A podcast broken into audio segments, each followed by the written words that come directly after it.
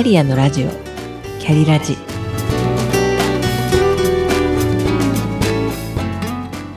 キャリアのラジオ。キャリラジ。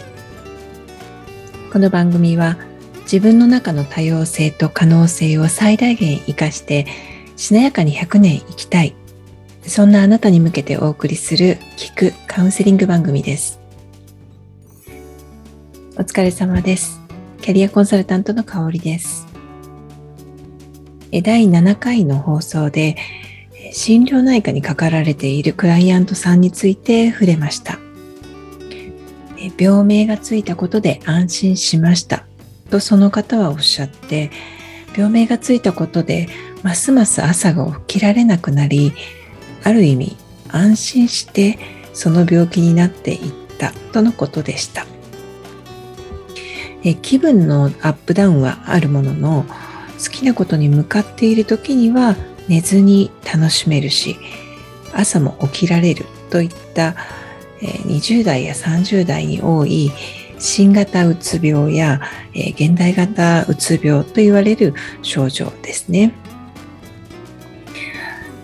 でも病名に引っ張られることは往々にしてあると思います。さて本日ですが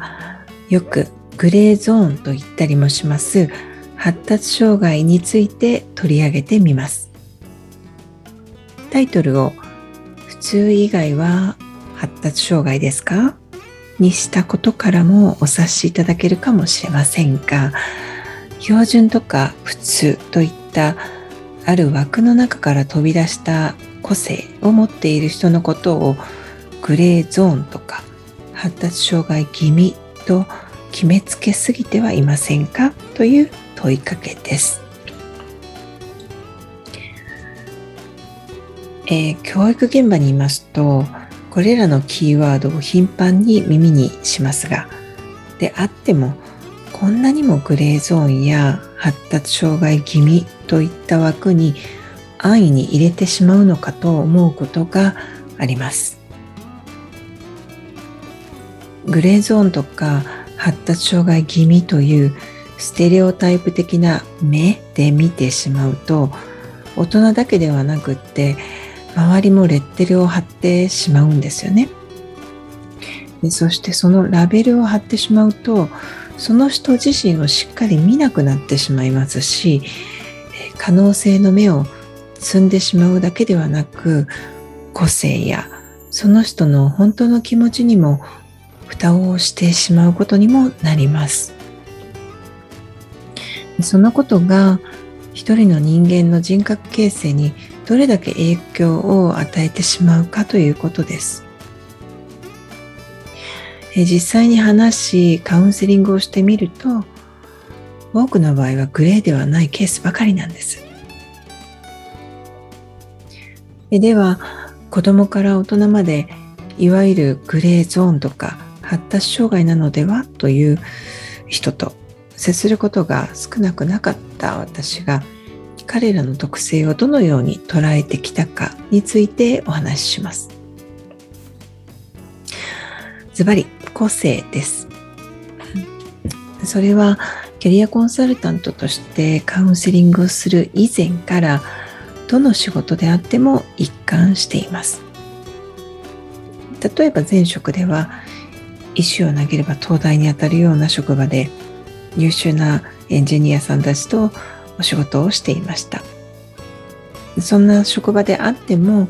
いわゆる発達障害のレッテルを貼られていた人もいました。特定のことに関する能力がずば抜けて高くてもおしなべて100点でないと仕事ができないかのようなレッテルだったりでまたある方は人間関係でトラブルを起こしがちだというレッテルだったり私が感じたのは組織が個々の能力や特性を含めた個性の見極めができていたら彼らの成果物は違ったものになっていたのではということですで。こんなにも能力が活かせずに組織の中で埋もれてしまう人がいるのかと愕然としたことがきっかけとなって私はキャリアコンサルタントの国家資格を取得するに至りました、えー、前職でのポジションはキャリコンではありませんでしたがキャリコンとしての関わり方をして誰がどんな能力に長けていてポテンシャルがあるのかを把握して仕事を進めてチームと共有して自分の仕事を進めたことが、えチームビルディングだけではなく常に走り続けていたプロジェクトを前に進める上でも活かせたと自負しています。個々の能力を引き出して統合しチームビルディングに生かすのを私は得意としています。標準とか普通といったある枠の中から飛び出した個性を持った人がどのような特性があるのかまたどう対処したらよいのか周りの人がその知識を得るだけでも人も組織も変わります。お互いに多様性を受け入れて一人一人の可能性を最大限生かすことを考えたら